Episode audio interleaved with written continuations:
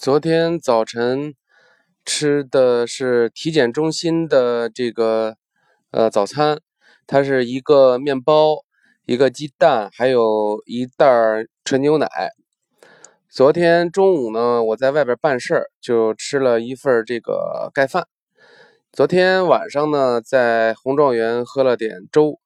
那昨天晚上称了一下体重呢，是一百七十点二斤。那我昨天在体检的时候，呃，这个外科的这个这个大夫，一个一个一个老爷子哈，他，我跟他聊了会儿，他说你这个一看你这个就从小就胖，我说哎你怎么知道啊？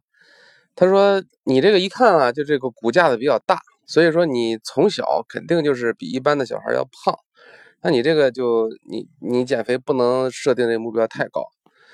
我说，我说像我现在这个身高啊，一米七零的这个身高的话，标准体重应该是一百三。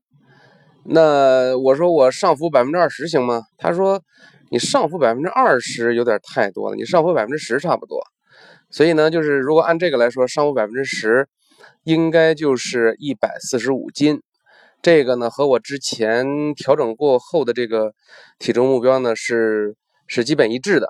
所以呢，这个再次坚定了我，就是这次减肥啊，一定要减到一百四十五斤，呃，体脂呢要减到百分之十八以内，就是要让自己恢复到这个正常，呃，所以我觉得，就是即使是一直肥胖，这个骨架子比较大的这个这个体型哈，其实，呃，慢慢减，慢慢减也还是能够往下减的。我现在非常坚信这一点。